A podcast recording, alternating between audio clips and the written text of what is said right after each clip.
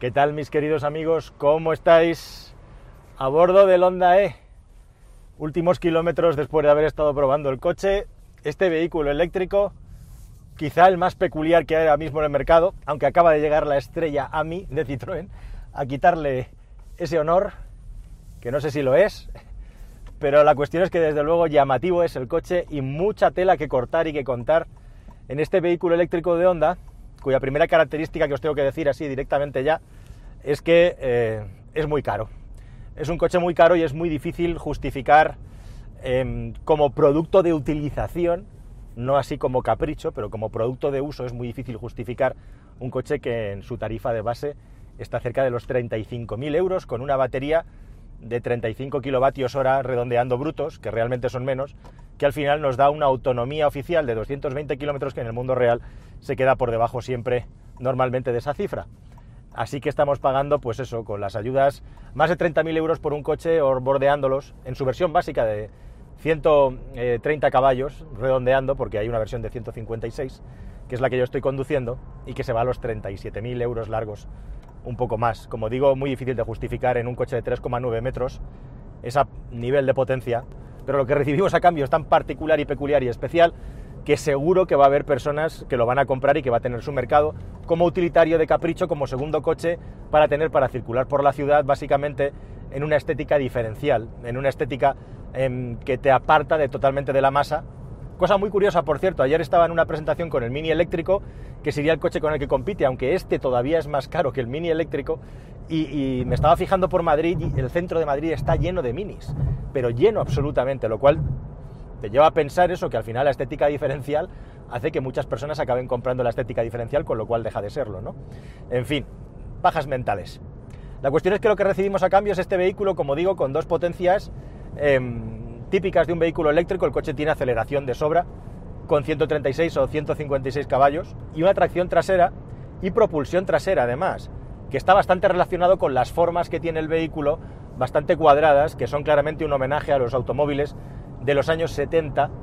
Yo no me he subido nunca en un vehículo japonés de los 70 que recuerde, ni he vivido ni he crecido en ellos. Se parece a los vehículos de Honda de esa época.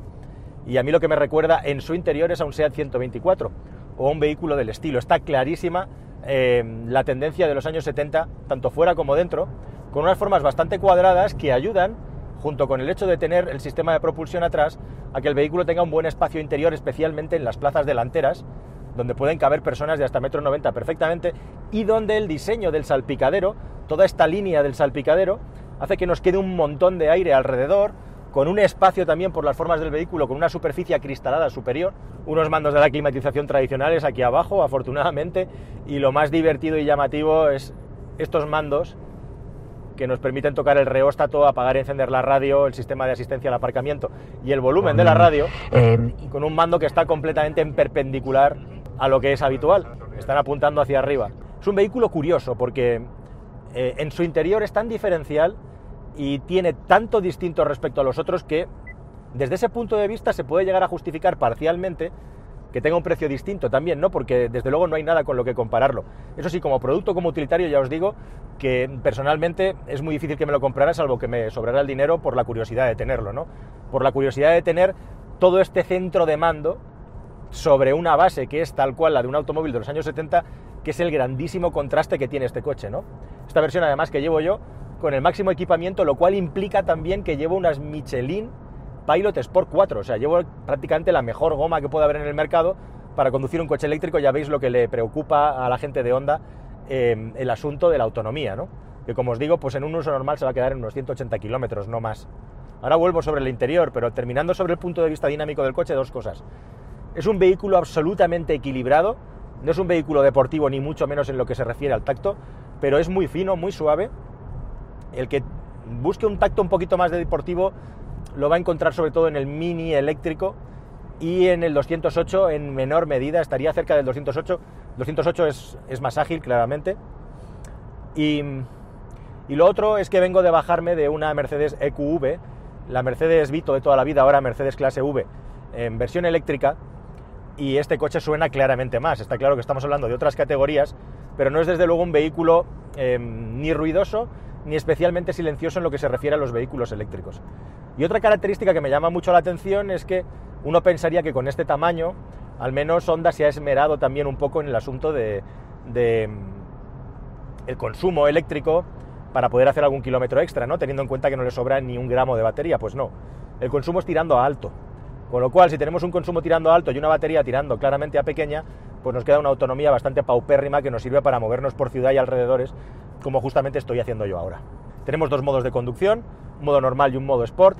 Es una delicia conducirlo, sin duda. Es un vehículo que se conduce con una facilidad tremenda y es un vehículo también mm, en el que puedes viajar en un ambiente diferenciado, en un ambiente diferencial, que es su gran valor. Y ese gran valor viene por todo este centro de mando, hay tela por todas partes, que, bueno, pues nos recuerda, como digo, a esos vehículos de antaño, con esta característica principal que son hasta seis pantallas las que tenemos en el interior, cinco encima del salpicadero, más el retrovisor que lleva esta versión también, que es una pantalla.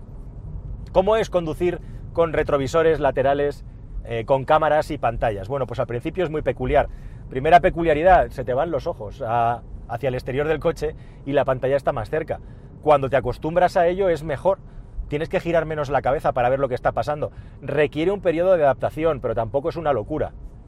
A mí lo que más me llama la atención es la sensación, me resulta un tanto angustioso estar conduciendo y que todo sean pantallas. ¿Por qué? Porque psicológicamente tengo el cerebro completamente entrenado y habituado a mirar a través de un espejo que tiene un efecto de tridimensionalidad, de profundidad. Aquí en las pantallas estamos viendo una pantalla 2D. El hecho de mirar para todas partes y solamente ver una pantalla me da la sensación, es curioso que mi cabeza, sin yo pensarlo ni quererlo, sabe que no hay una conexión física entre lo que está ocurriendo detrás. Y, la sensación primera es de qué está pasando, no estoy controlando lo que está pasando. Tal cual os lo cuento como lo siento. Con el paso del tiempo, girando la cabeza, viendo por dónde vienen los coches, necesitas una referencia y la pantalla no te la da. Es como intentar tocar una pantalla táctil con los ojos cerrados. Poco a poco le vas cogiendo confianza y vas girando ya la cabeza directamente. Es curioso que, relacionado con esto, la pantalla del retrovisor, cuando pones el intermitente, te, pone unas guías para que veas si puedes o no hacer el cambio de carril eh, con esa pequeña guía. Curiosamente, el indicador de, de, ángulo muerto, cuando viene un vehículo en el ángulo muerto, sigue siendo un testigo que se enciende fuera de la pantalla. No nos han puesto ningún tipo de información dentro de la pantalla, no sé si por un motivo de seguridad. Una cosa buena de llevar cámaras, eh, al margen del asunto de la aerodinámica, que desde luego si tuvieran alguna preocupación por el asunto del consumo lo habrían de hecho de otra manera, porque un coche como este, que esté consumiendo 17-18 kilovatios hora a los 100, eh, bueno, pues hace un año y medio me hubiera parecido un consumo medio bueno. A fecha de 2020 hacia 2021 es un consumo ya tirando a malo, teniendo esa referencia que es el Renault Zoe, con el que es fácil bajar de los 15 kilovatios hora. Así que por ahí no, lo compro. Eh, lo que sí que es cierto es que nos permite tener eh, menos ángulo muerto y se supone que más angular, lo cual es interesante. El que no compro es el retrovisor opcional eh, que llevamos, el retrovisor interior opcional como cámara. De hecho, el hecho de que tenga la posibilidad de utilizarse como espejo ya lo dice todo. ¿Y cuál es el problema de este retrovisor con cámara? Bueno, pues básicamente que en función de por dónde estemos circulando, cuando llevas la vista tiene tanto brillo y tanta resolución y cuando llevas la vista a esta pantalla, esta te puede despistar. Es como que estás viendo algo aquí que te molesta para mirar. Luego, los brillos le afectan más que a los retrovisores, a las pantallas de los retrovisores que están cubiertas por una carcasa justamente para evitar los brillos. Y aquí le afectan más los brillos y en ocasiones tienes la sensación de que algo está pasando, se está moviendo y simplemente es un reflejo de otro tráfico que hay por ahí. Con lo cual, a mí desde luego no me convence para nada el retrovisor interior con una pantalla. Lo bueno de todo, que le das aquí, le das a y ya tienes la posibilidad de seguir viendo la circulación eh, pues en modo tradicional. Respecto a las pantallas, al módulo de pantallas que tenemos aquí delante, os he de decir que tienen una calidad muy buena, tienen grafías grandes, son fácilmente legibles y el hecho de tener una doble pantalla, la del acompañante y la nuestra, nos permite desde el puesto de conducción poder ir conmutando y combinando la información, yo ahora os la he dejado así, para que podáis verlo todo, e ir alejando y acercando aquello que más o menos nos interese, ¿no?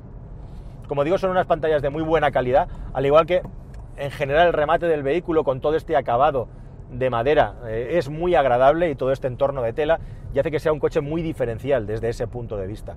Desde el punto de vista funcional, Como digo, un espacio interior para cuatro personas válido, interesante, no más ni tampoco menos que el de sus competidores, plazas delanteras muy generosas con todo este espacio que tenemos aquí delante.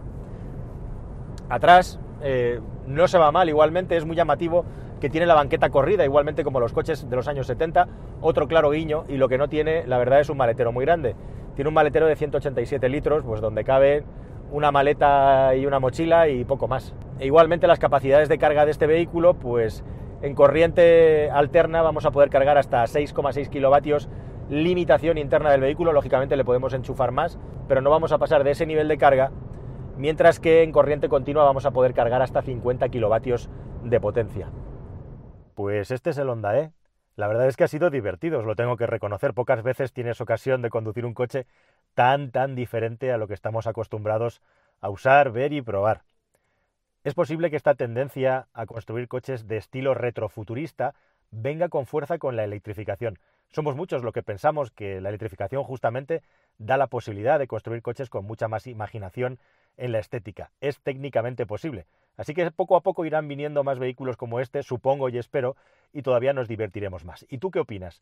¿Te comprarías un vehículo de este tipo? ¿Te gusta el Honda E? Dame tu opinión y por supuesto, por favor, suscríbete al canal, dale al like, dale a la campanilla y yo te doy mis dieces, ¿de acuerdo?